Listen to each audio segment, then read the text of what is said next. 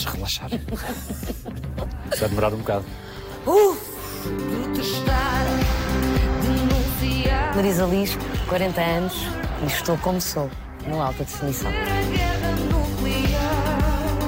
Bem-vinda, Trovão Girassol. Olá, bem-vindo. Em que altura é que- é que é girassol? Ao longo do dia. Ao longo do dia girassol, ao longo do dia tempestade. É tudo misturado, é isso? É tudo misturado. Eu acho que essa é uma das razões de ser o nome do disco. Não só porque queria transformar isso em música, essas sensações opostas, de felicidade e de esperança, como depois também tem todo o outro lado musical, de dor e de sofrimento e de tempestade. E eu acho que isso só passa para a música porque no dia a dia eu também sou assim.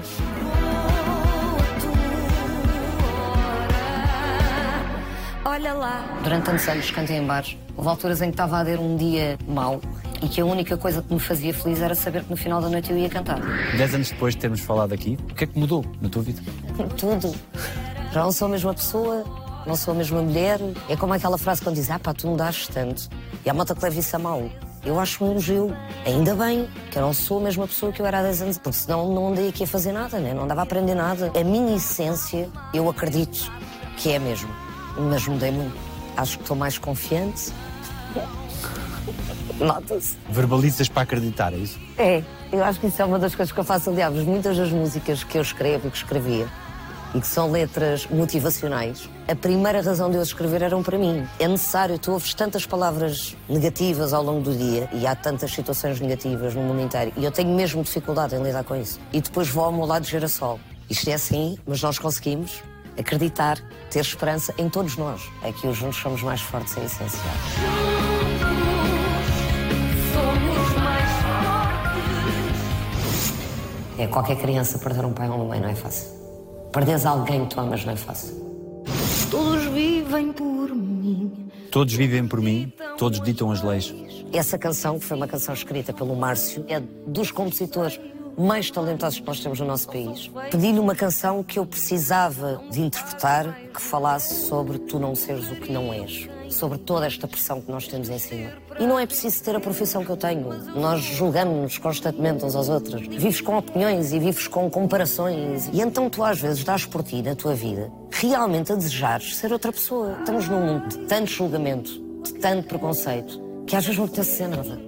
E isto eu vejo até pelos outros. Às vezes eu tenho colegas que expressam uma opinião e é o caos. Acho que vínhamos de décadas antigas onde quase ninguém expressava nada. As pessoas não expressavam o que sentiam, não expressavam o que pensavam, o que era péssimo. Só que passámos para um lado oposto, extremo, onde tudo se diz a toda hora. Mesmo que não te peçam a opinião, tu dás. Em todo lado. E parece que as palavras começaram a perder um pouco o seu significado. Antigamente, quando tu dizias eu gosto de ti, tu para dizeres eu gosto de ti, aquilo tinha que ser. Tu não dizias eu gosto de ti assim, gratuitamente. E hoje as coisas são um bocado gratuitas nesse sentido. E com essa parte gratuita vem também o julgamento gratuito. Porquê é que não faz assim? Porquê é que não és assim? Olha, e se tu usasses o cabelo desta maneira? E andamos todos a fugir daquilo que somos. Porque queremos ser todos especiais, mas ser todos uns iguais aos outros. E então ninguém é. Ou todos somos, até percebermos que todos somos únicos e diferentes. E bora sermos. E esta canção, chama-se A Outra, fala sobre eu não quero ser outra pessoa. Tenho montes de cenas para lidar comigo e para melhorar. Mas quer ser eu. Nomeadamente. A minha hiperatividade, que dá-me cabo da cabeça, né? Foi diagnosticada aos 30 e tal, não é? Às 34, pá, e 35. Já suspeitavas, presumo. Eu acho que toda a gente suspeitava, menos eu. Portanto, quando eu dei a notícia, ninguém ficou surpreendido. Eu fiquei claramente, uou, vocês não estão a acreditar. Mas o médico disse que eu sou hiperativo. Toda a minha família, os meus amigos disseram, oh Marisa, vá lá. Já toda a gente sabia. Eu achava só que eu tinha, como o José Mário Branco dizia, uma inquietação do caraças. Constante, desde miúda. Cá dentro, inquietação, inquietação. A hiperatividade tem vários estágios e às vezes é mais físico, outras vezes é mais mental. A minha principalmente é mental. Há medicamentos, por isso que não são medicamentos, que na verdade não há uma cura, há uma coisa que te ajude a pareceres mais normal, que eu também não quero. eu tive que lidar com aquilo que eu sou. Adorava ser uma pessoa mais calma, mas não ia ser eu. Ia ser outra pessoa. A noção do tempo para mim é realmente diferente. E a minha questão do foco. Eu tenho um hiperfoco. Por isso é que a música salvou a minha vida. Eu até à música, eu não me conseguia concentrar em lado nenhum. Eu estava a falar com alguém, passava um pássaro e eu ficava. É que nem era dar-me só um segundo. Já foi. Olha um pássaro. Se tu nunca vis o mar e fores ver o mar pela primeira vez, vai estar uma cena. Tu vais ficar, uau, isto é o mar. Eu não posso acreditar. Eu sinto estas coisas com coisas que eu já vi 500 mil vezes. E por isso é que eu me distraio. É um estado de encantamento sobre as coisas. É, não sou deslumbrada, mas sou encantada. Eu acho que nós somos rodeados de coisas bonitas. Quem é que tu não és? A que é que tu não te adaptaste? A ter um trabalho das 9 às 5, provavelmente. Ia ser difícil para toda a gente. e eu quero poupar as pessoas nessa situação. Quando cantava no casino, eles davam-me um cartão.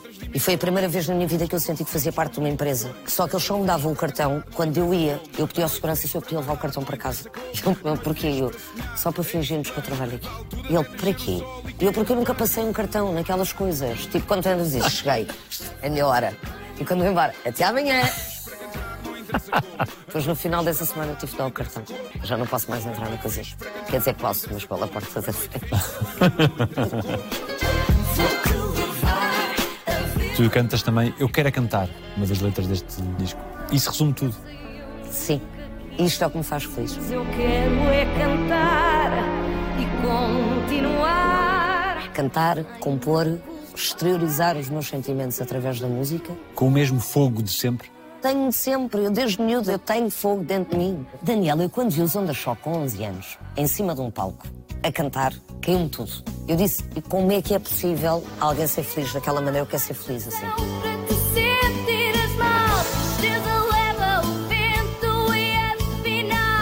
Tudo o que acontece posteriormente e tudo o que define se a tua carreira tem sucesso ou não, neste meio, que é se tu vendes discos, se a tua música passa na rádio, se as pessoas vão aos concertos. E eu, em muito miúda, percebi que não era isso que me ia definir. Olha, a música teve sucesso. Quando tu dizes isto, tu associas esse sucesso a números. Eu posso ter os maiores números do mundo. Se eu não estiver feliz, eu não tive sucesso nenhum. Nós estamos aqui uma vez, daquilo que a gente sabe. Para mim, ser uma pessoa bem-sucedida é fazer coisas boas. É ser boa pessoa e é estar feliz. Não me interessa de todo chegar a uma altura da minha vida onde eu, se calhar, já sou avó e tenho N discos e N números para apresentar. E depois pensei, não me liguei a ninguém. Porque eu estive focada nos números o tempo todo. Eu não vou deixar que isso aconteça. Não vou, porque eu mereço mais.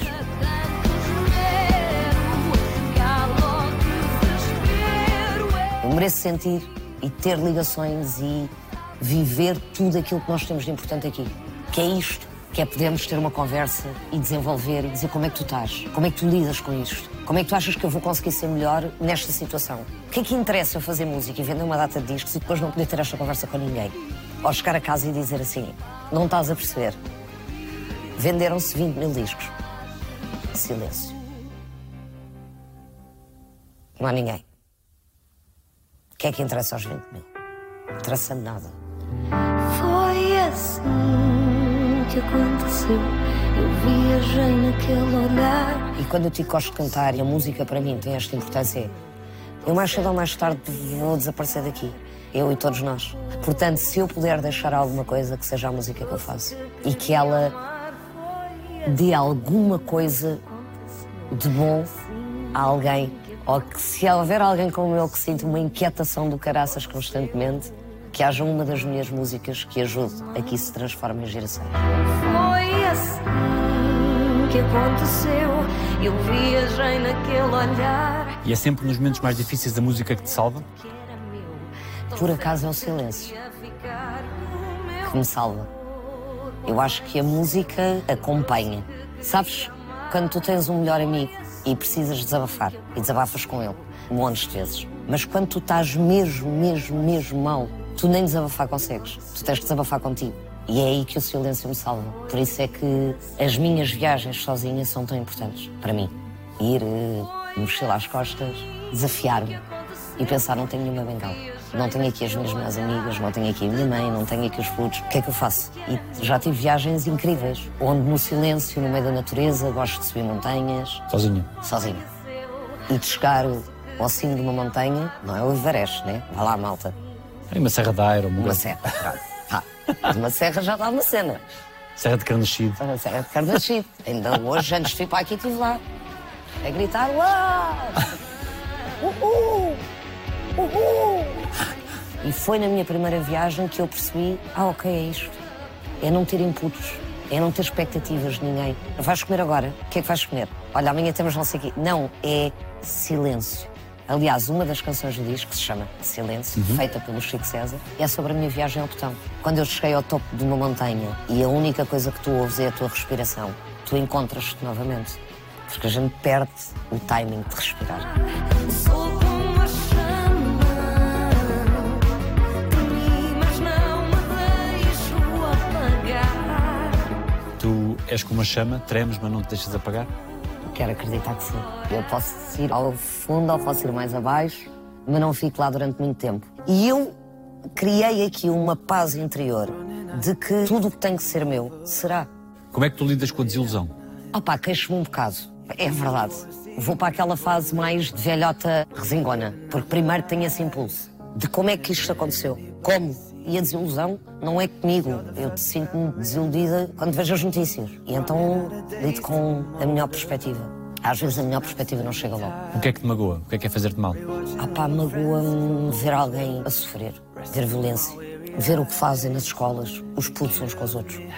Fico mesmo triste de nós ainda não sabermos todos lidar com a nossa parte má. Porque todos temos e temos que a canalizar para algum lado. Mas andamos tão focados em ter a vida que toda a gente tem, em sermos felizes.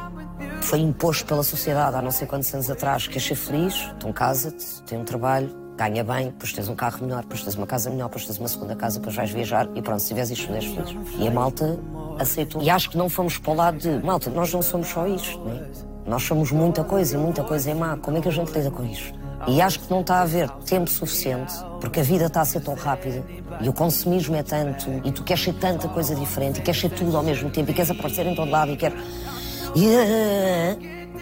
que não temos tempo para parar, nem eu, por isso é que eu preciso destes meus afastamentos, para pensar como é que nós realmente, enquanto humanidade, conseguimos fazer as coisas melhores.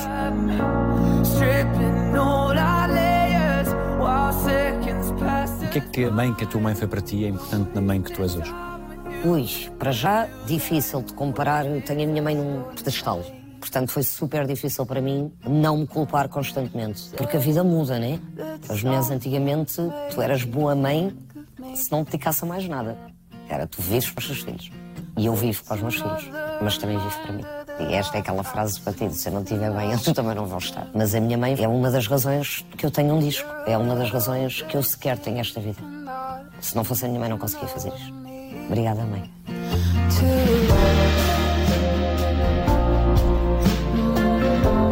És a mãe que querias ser hoje. Ainda não. O que é que falta? Falta ser melhor. De que é que te arrependes?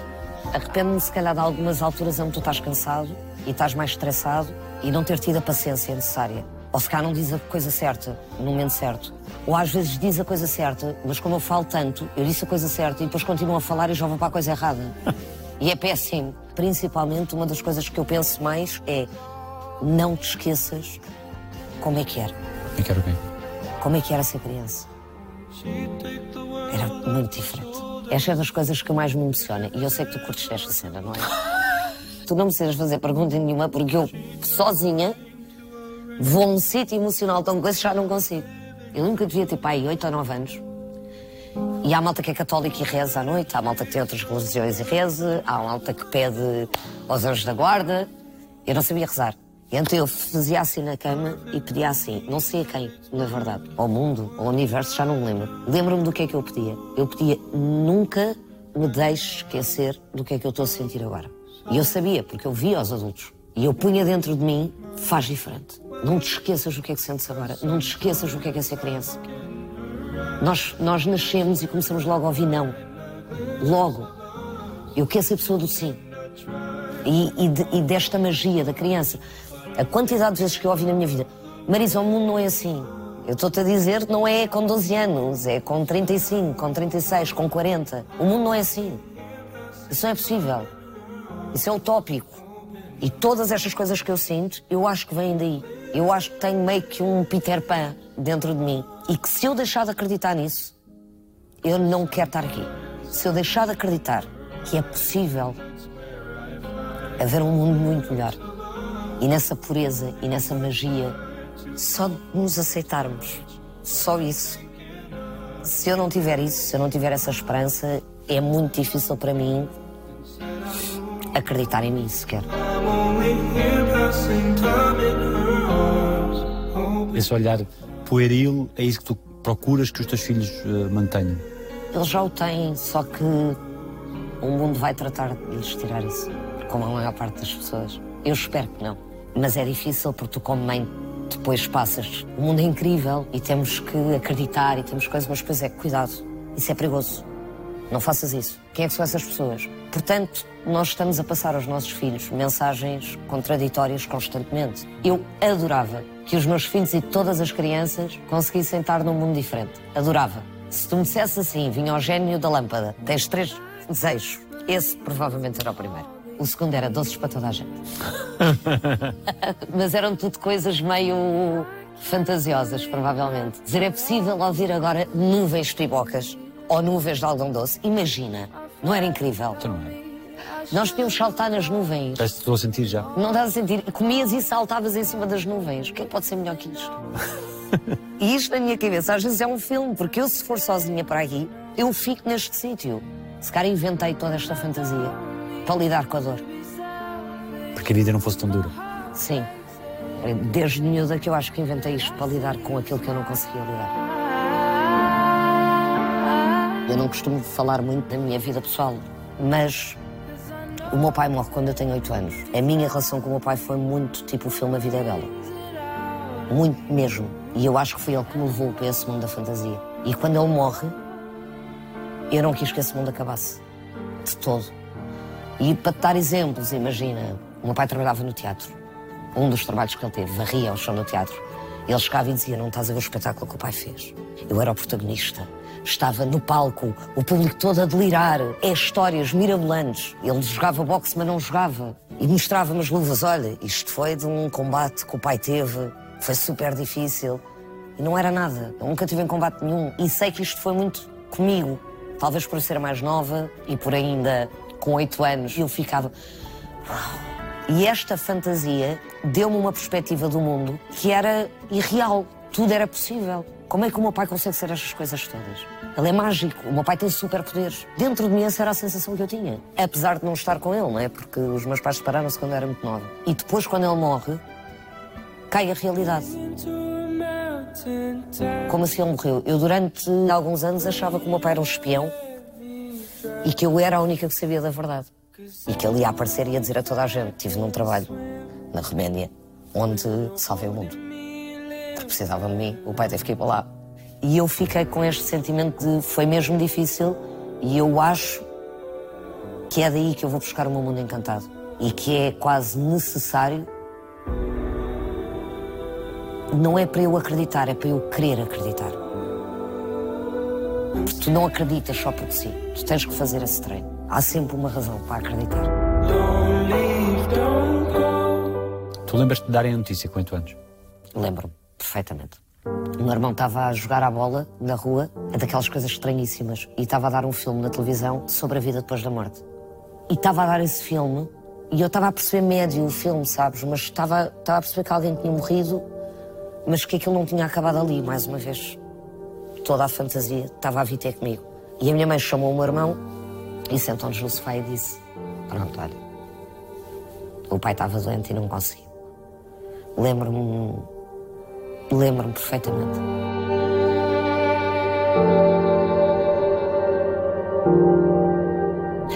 É qualquer criança perder um pai ou uma mãe não é fácil. Perderes alguém que tu amas não é fácil. E, e- e quando tu és criança e não tens ainda. Nós, como adultos, não conseguimos lidar com a perda. Já é difícil. E mesmo quando há perda da tua mãe, do teu pai, de alguém muito próximo, de um amigo teu, a perda existe, tu sentes. Tens um núcleo grande à tua volta que te apoia e depois passam duas semanas. E toda a gente segue a sua vida. O que é normal. Eu também sigo a minha. Nós temos de seguir, né? não vamos ficar todos num buraco negro, mas passado duas semanas continua a doer, passado um ano, passado dez, passado trinta. Dói sempre.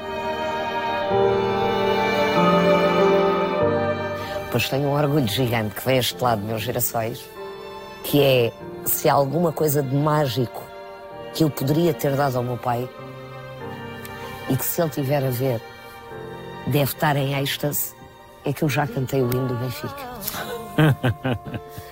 e o meu pai era um benfiquista ferrenho. E ir ao Benfica cantar e tudo que eu já passei no Benfica, a minha emoção é tanta e a minha ligação é tanta, muito por causa do meu pai. Benfiquista, eternal, achame imenso.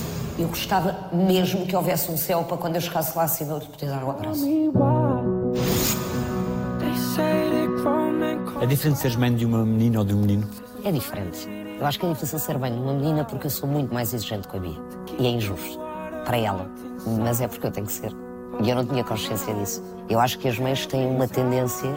Para as raparigas é teres que ser tough. Isto não é fácil. Não tens de ficar.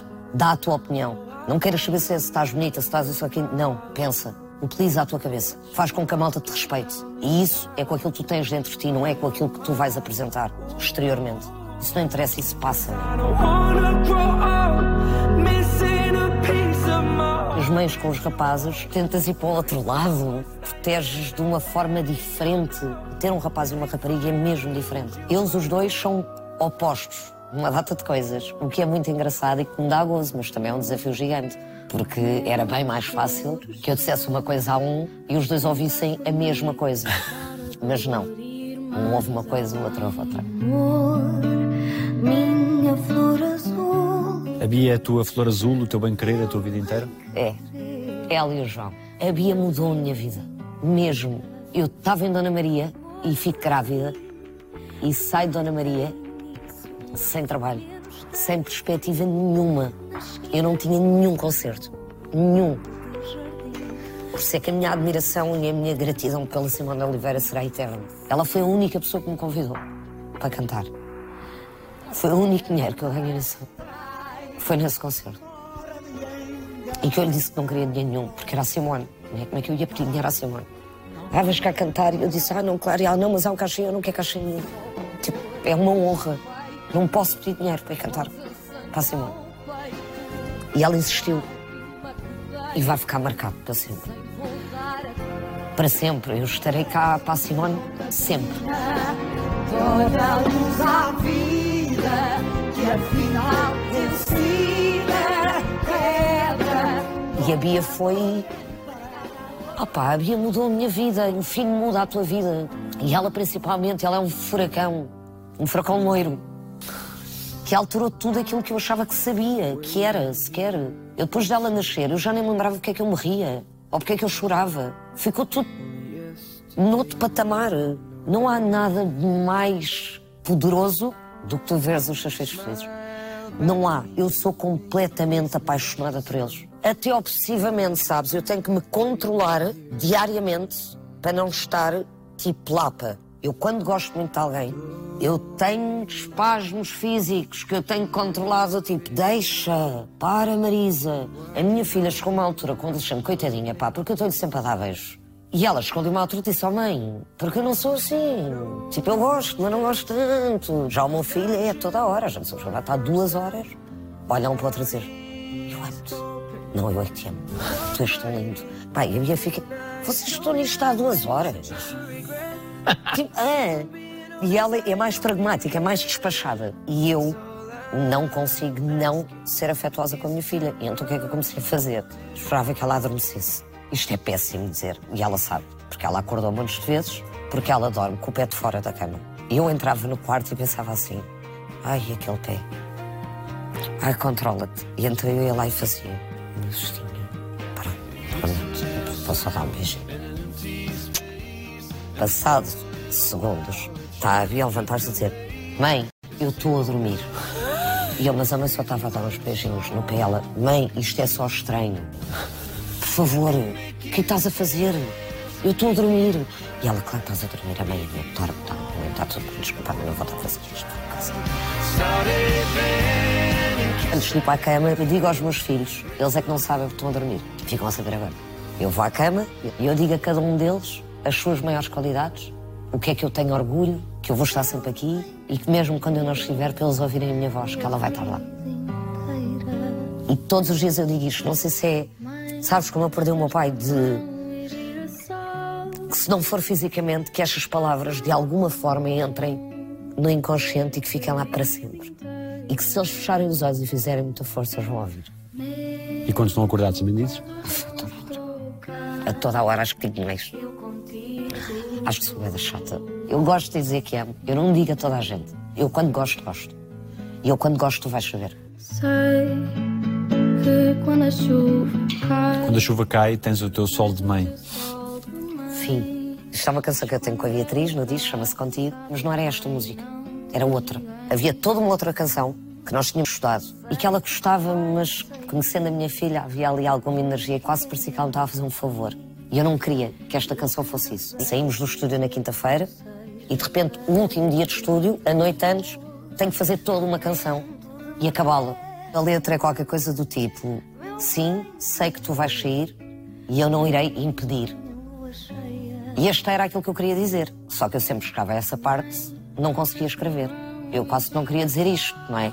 Às vezes eu disse, sim, podes sair e tal, eu não te vou impedir. Eu assim, mais ou menos, eu se calhar, não sei. Olha que eu tenho que pensar sobre isto. E mandei-lhe e disse-lhe, olha filha, a mãe mudou a música, consegues estudar a música, gostas, achas esta letra toda sincera, concordas com tudo que está aqui escrito? E ela mandou-me uma mensagem a dizer, é tudo verdade, mãe, e esta música é muito mais bonita, obrigada. E pronto, e é isto. E eu já me perdi na pergunta que tu me fizeste. Mas respondeste. Respondi. Respondeste a esta e a, pá, E a quatro. todas as outras, exato. Tu sabes que a gente só sai daqui às 8 da noite? Sim, sim, sim, estou preparado ah, para ok, isso, sim, ok. É difícil conciliar a vida que tu tens com o facto de seres mãe? É super difícil. Porque o tempo que eu gosto de passar com os meus filhos é muito. Portanto, para mim nunca chega. Eu ando sempre numa inquietação do caraças. Ou estou a cantar e tu, ai pá, porque eu devia estar em casa agora. Depois estou em casa e tu sabes, tenho daquilo, eu não preciso daquela música. Esta é para mim das coisas que eu preciso mais de evoluir para me tornar melhor pessoa. É conseguir focar-me quando estou a fazer as coisas e não estar sempre a sentir culpa de estar a fazer uma coisa e não estar a fazer outra, que é constante. E é difícil conciliar, acho que para todos, para quem tem dependentes e ao mesmo tempo quer seguir os seus sonhos, há aqui muita gestão, não dá para tudo. E ser uma mãe separada traz que desafios nessa Ah, logística? uma mãe separada traz outros. Eu era uma mãe quando estava numa relação e tornei-me outra quando fiquei sozinha, porque estava a conhecer-me, a descobrir o que é que eu era sozinha. Eu tive uma relação de 20 anos e era descobrir-me que mulher é que eu era separada, que mãe é que eu era separada. Foi toda uma aprendizagem. E que é uma aprendizagem para mim e para todos. Que marcas é que deixam na mulher num momento como esse? Uma relação que termina 20 anos. Deixa-me marcas sempre, mas eu vou-te ser muito sincera. Não há nenhuma marca que eu não a queira ter. Não há nada do que nós vivemos que eu não voltasse a fazer o mesmo. Acho que todas as relações, numa determinada altura da tua vida, existem por algum motivo. E todos nós aprendemos a ser pessoas diferentes. As mesmas, mas diferentes. Até porque quando tu te separas, não deixas de ser uma família. A família continua. Simplesmente a vida muda. Portanto, nós temos que nos adaptar a isso. Mas a aprendizagem que fizemos e a evolução que tu podes ter em qualquer coisa que te acontece na vida é muito maior do que o acontecimento em si. Portanto, o que aconteceu, aconteceu. Tem um tempo, tem uma hora, tem um dia. Tudo o que tu podes aprender com isso pode durar o resto da tua vida. E é aí que eu tento ir. É ok, isto aconteceu? Claro que não é bom. Não é bom tu pensares assim, não deu certo. Como a gente pensava que ia dar. E depois pensas ao contrário. Deu certo. Deu bué certo. Deixou foi de dar. Agora bora tentar que outra cena dê certo. Resta-nos ser só metade. Isto é todo um processo que tu passas, mas que é um processo importante e que te dá a conhecer a ti forças que tu tens que tu desconhecias. Epá, nós não foi assim há tantos anos que as mulheres tiveram que começar a, a conseguir lidar com uma data de coisas ao mesmo tempo e teres essa culpa na sociedade. Eu lembro-me de uma das perguntas que mais me faziam quando eu e o Tiago estávamos juntos e Amor Eletro, e estávamos os dois na entrevista e perguntavam-me a mim, a ti como é que é conciliar? Eu dizia, o meu pai está aqui ao lado. Essa pergunta também não devia ser para ele. Porquê que essa pergunta é só para mim? Qual é a responsabilidade que eu tenho que ele não tem? Porquê que eu tenho que me sentir culpada, mas ele não? E isto começou-me a fazer mesmo confusão e andei montes de tempo a pensar sobre isto. E se eu era uma mãe por seguir os meus sonhos? Não tenho um trabalho das 9 às 5, não estou às horas que se calhar os outros pais têm, mas se calhar tenho menos de qualidade, que se calhar outras famílias não têm. E porquê que a malta está a julgar? E porquê que estamos.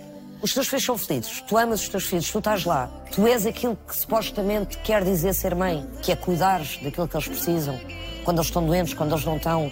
Proteger, dar as bases necessárias, passar valores. Levantá-los quando eles caem, não os levantar quando eles caem. Isto para mim eu acho que é o meu papel. Se não é um papel com um horário certo, isso não faz nem menos mãe, ou uma mãe pior.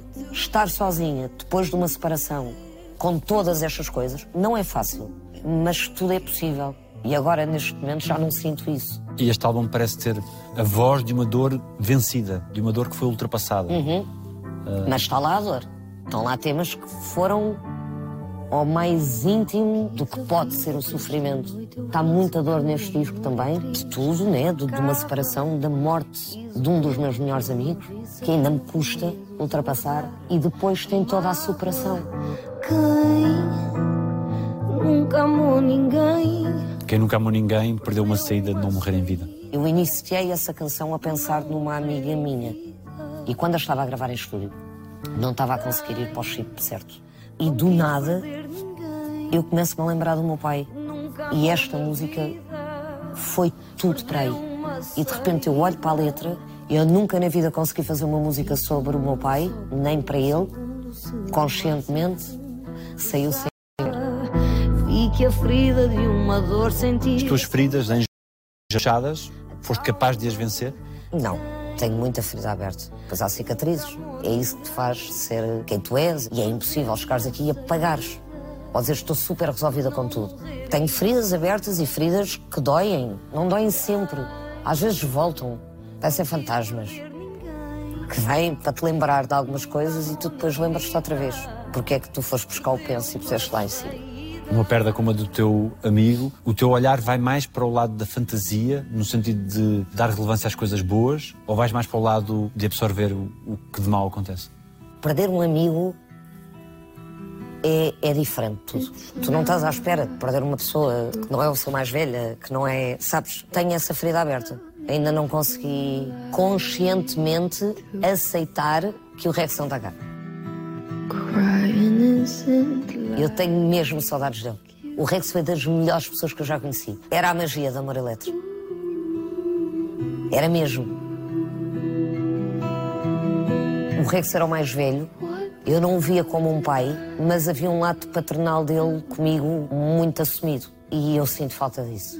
Não só do amigo, como tudo isso que, que, que ele me passava, que eu na verdade nunca tive. E então ele era o que me acalmava, mas acalmava com mestria, sabes? Não era, ele não dizia aquelas que tem calma. Não pode dizer isto a ninguém. Não dizem tem calma. Uma pessoa diz, eu já estou calma. Quer dizer eu tenho calma. Não, o Rex fazia uma piada e desconstruía tudo. Era uma das pessoas que ia para o meu planeta facilmente. Era uma pessoa de amor. Era uma pessoa que tem quatro filhas que ele irá amar para sempre. Eu não me vou cansar de dizer das pessoas que eu tive mais orgulho em conhecer na minha vida. O Rex só nos deu coisas boas. Por isso é que custa tanto vê-lo partir. Era daquelas pessoas que iluminava qualquer sítio. Se eu estivesse no meio da tempestade, provavelmente ele vinha lá do fundo a dizer: Minha menina, chite louva, está aqui o teu girassol. E isto mudava tudo. É mesmo difícil perder um amigo. É difícil perder quem tu amas.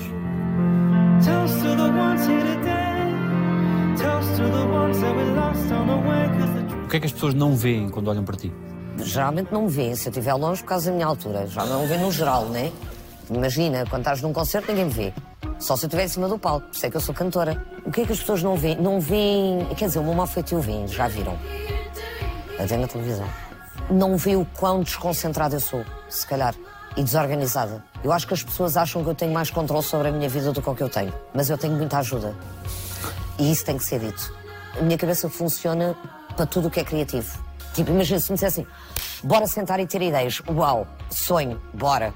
E a seguir, tinha que se mandar um mail para quem? Isso foi quando? Ontem? Já foi. E estas pequenas coisas, se eu não tivesse a ajuda da Susana e da minha mãe, estava lixada. O que é que tu me perguntaste? Não, está certo. A resposta está correta. Ok. Correto. Resposta dada. Vou alertar.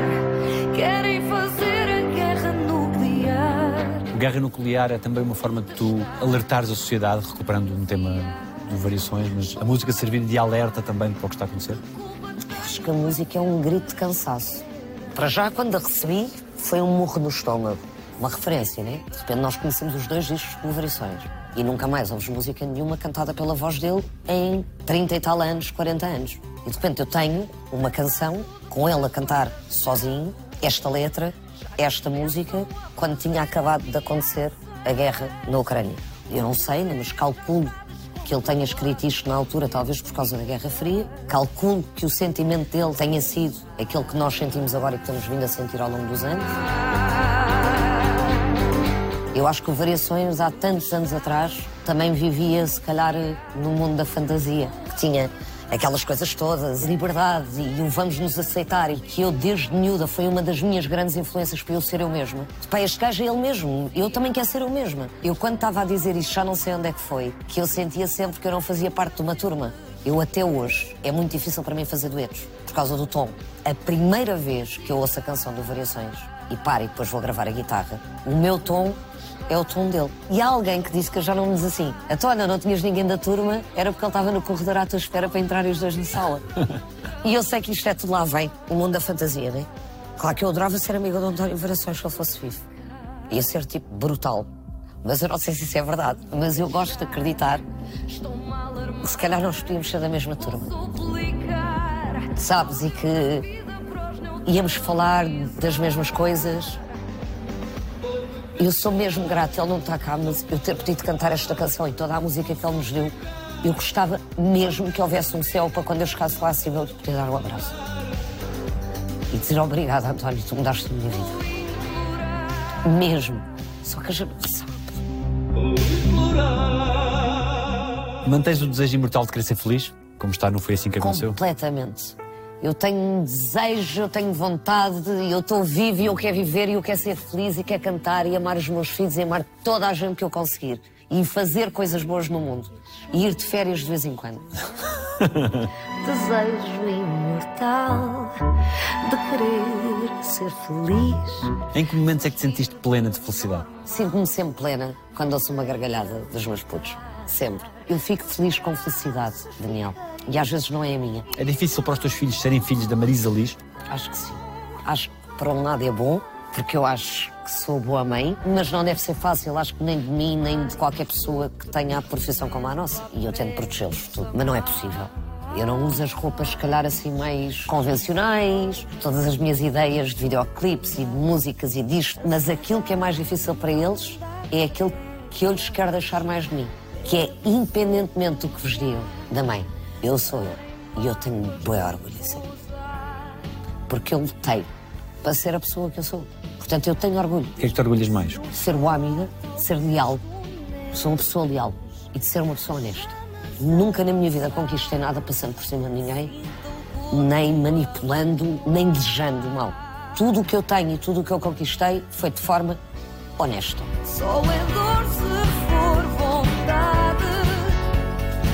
Foi a melhor coisa que disseram sobre ti? Eu acho que a melhor coisa que podem dizer sobre mim são os meus filhos. No Dia da Mulher, o meu filho faz-me um bonequinho, que é um jogador da seleção portuguesa, porque ele é do Porto. E depois a parte de trás está Marisa Pinto, que é o meu nome mesmo, e o número 10. Como eu sei que o teu jogador preferido é o Rui Costa, eu pus-te o número 10. Eu amo-te, mãe. Houve uma vez que ele me disse assim: Sabes quando tu estás a acordar? Às vezes fazes aqui bué riscos nos olhos. E eu, chamam-se rugas, João. E ele, ah, são várias, mãe. E eu, obrigada, filho, bom dia. E ele, elas são tão lindas. Da minha filha, eu estava a tomar banho e ela me perguntou qual era a parte que eu mais gostava do meu corpo. E disse, é a minha cicatriz. E ela, como assim? Oh filha, porque tu saíste daqui. E eu digo, e tu?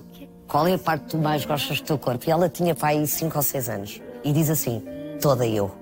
Porque toda eu de ti. Acho que foram os dois maiores elogios que eu já ouvi na minha vida.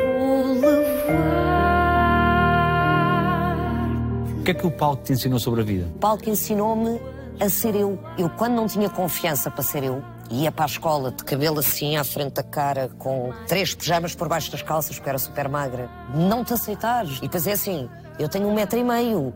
Eu demorei bué a desenvolver-me, aliás. 1,53. 1,53. Peço desculpa que fico bem registado. Quando entrava para palco, eu não era bem eu. A minha essência estava lá, aquilo que eu estava a cantar era lá, mas aquela confiança não era eu. Não era fingir a confiança. Eu sentia enquanto ali estava. E depois acabava. E era outra vez, deixa-me ir para outro sítio, que horror, ou não sei o que. não."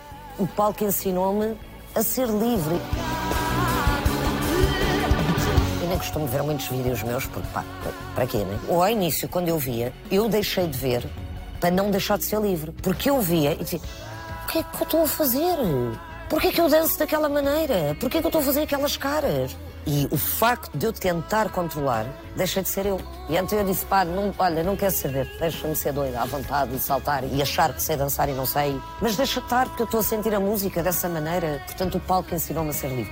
Daniel, faz-me uma pergunta que eu consiga dizer sim ou não.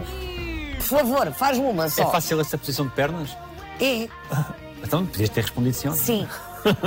Sim. Parece ser muito confortável. Não, não, Só não queres vou tentar porque, enfim, Porque estamos aqui, não é? Depois, quando chegares a casa, vais tentar com mais calma. Quando a tua amizade com a Áurea foi alvo de comentários, foi difícil para abraçar o silêncio para ti? Não, para já foi só de chorar a rir. Porque foi realmente curioso e deu piada. Com os teus lápis de cor juntei o teu amor ao meu. Minha filha até chegou a casa e disse-me: Olha, mãe, estão a dizer na escola que tu e a Áurea são namoradas. E o que é que tu disseste? E ela: ah, Então comecei-me a rir. Se isso fosse verdade, eu já sabia. Eu tenho esta sinceridade com os meus filhos. Sabes porquê que me dá vontade de rir? Porque acho meio surreal duas mulheres serem afetuosas uma com a outra e serem amigas e fazerem um videoclipe juntas, então são namoradas. Não há outra hipótese. Elas estão envolvidas. Eu gosto da Áurea. Eu gosto de ser afetuosa com a Áurea. Eu não quero nada com a Áurea, sem ser a amizade dela. E para a maior parte das pessoas parece que foi extremamente difícil. Elas são amigas, gostam de música, estão num videoclipe onde se abraçam. E há, as amigas abraçam-se bastante. Por outro lado, houve muita gente que ficou triste de não ser verdade.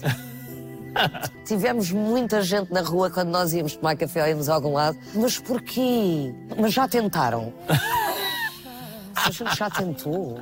Opa, gostávamos de ter feito esse jeito às pessoas e tentar, mas não, não deu, não deu. Ela estava cheia de trabalho, também não deu para tentar. Eu gosto de ti. Alguém te deve um pedido de desculpas? Foi da gente. É a primeira resposta que temos com um bué da gente. Houve malta que não teve filhos comigo, que me disse coisas que não eram filhos, eita, pá, mas. O que é que é não ser fixe contigo? Ah, pá, não ser sincero. Para mim, a sinceridade é uma coisa de pessoa forte. Quando as pessoas não são sinceras, há quase meio com uma fraqueza.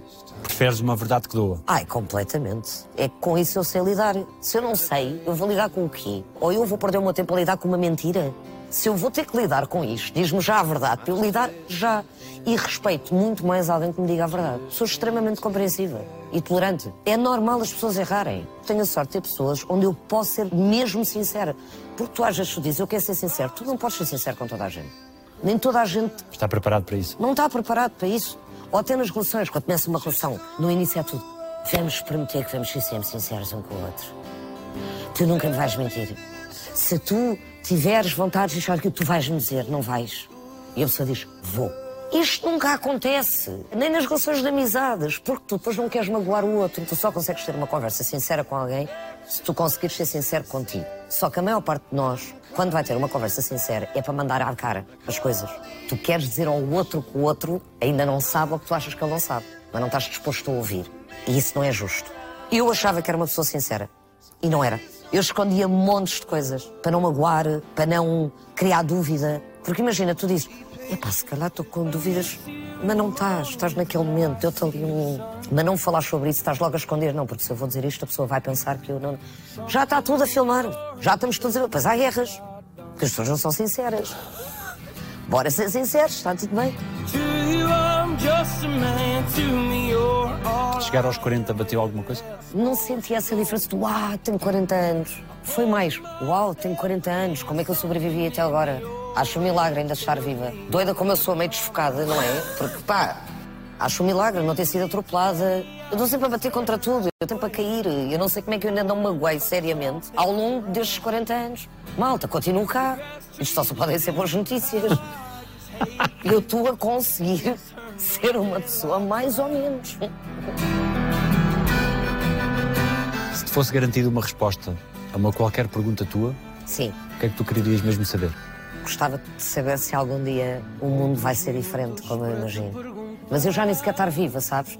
Se me dissessem assim, daqui a 300 anos, o mundo vai chegar a um sítio que era aquele que eu sonho, sonho dizer que era possível. Mas vamos chegar lá. Tu não vais estar cá para ver, mas nós vamos chegar lá. Eu ia sentir uma felicidade imensa. Não ia chegar lá eu, não ia chegar lá aos meus filhos, não ia chegar lá aos meus netos, mas alguém ia chegar lá. E alguém ia poder viver isso. Porque nós, 300 anos antes, andámos a fazer coisas para chegarmos a esse caminho. Então a nossa vida contou. Eu espero que esse dia exista. Eu sei que isto é bem utópico. Não achei bonito. Tu pareceu uma miss, não é? O que é que é capaz no mundo? Mas quero mesmo. É termos paz interior. E se a gente se aceitar, acho que vamos ser todos mais felizes e vai ser muito mais fácil. Porque não vamos estar a julgar constantemente. E acho que nós devíamos tentar, pelo menos. O que é que pode acontecer? Porque pior, eu acho que está a ser difícil. Portanto, se a gente tentasse diferente, se calhar aconteciam coisas diferentes.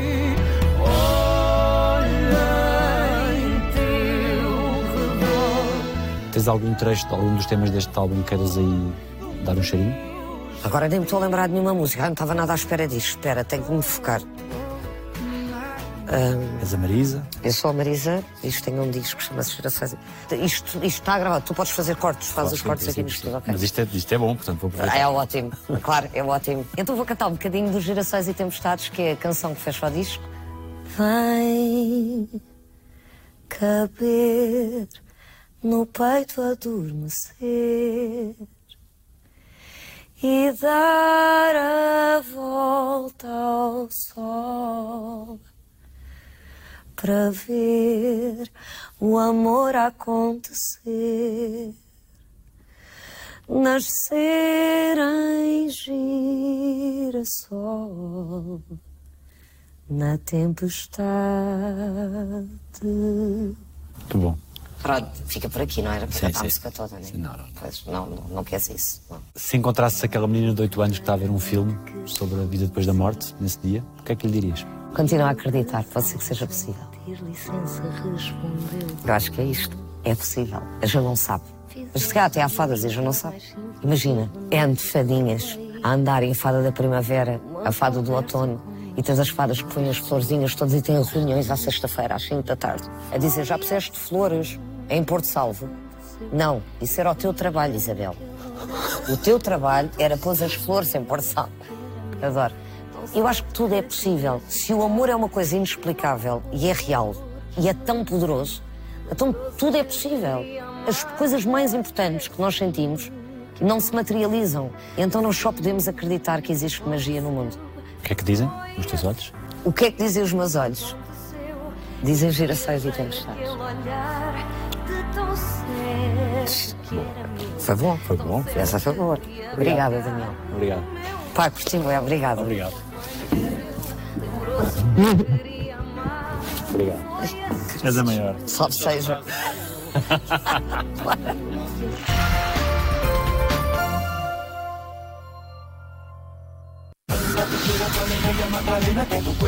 Se queres bom comportamento, não é connosco. Olha, uma gralha. Este programa é patrocinado por Solverde.pt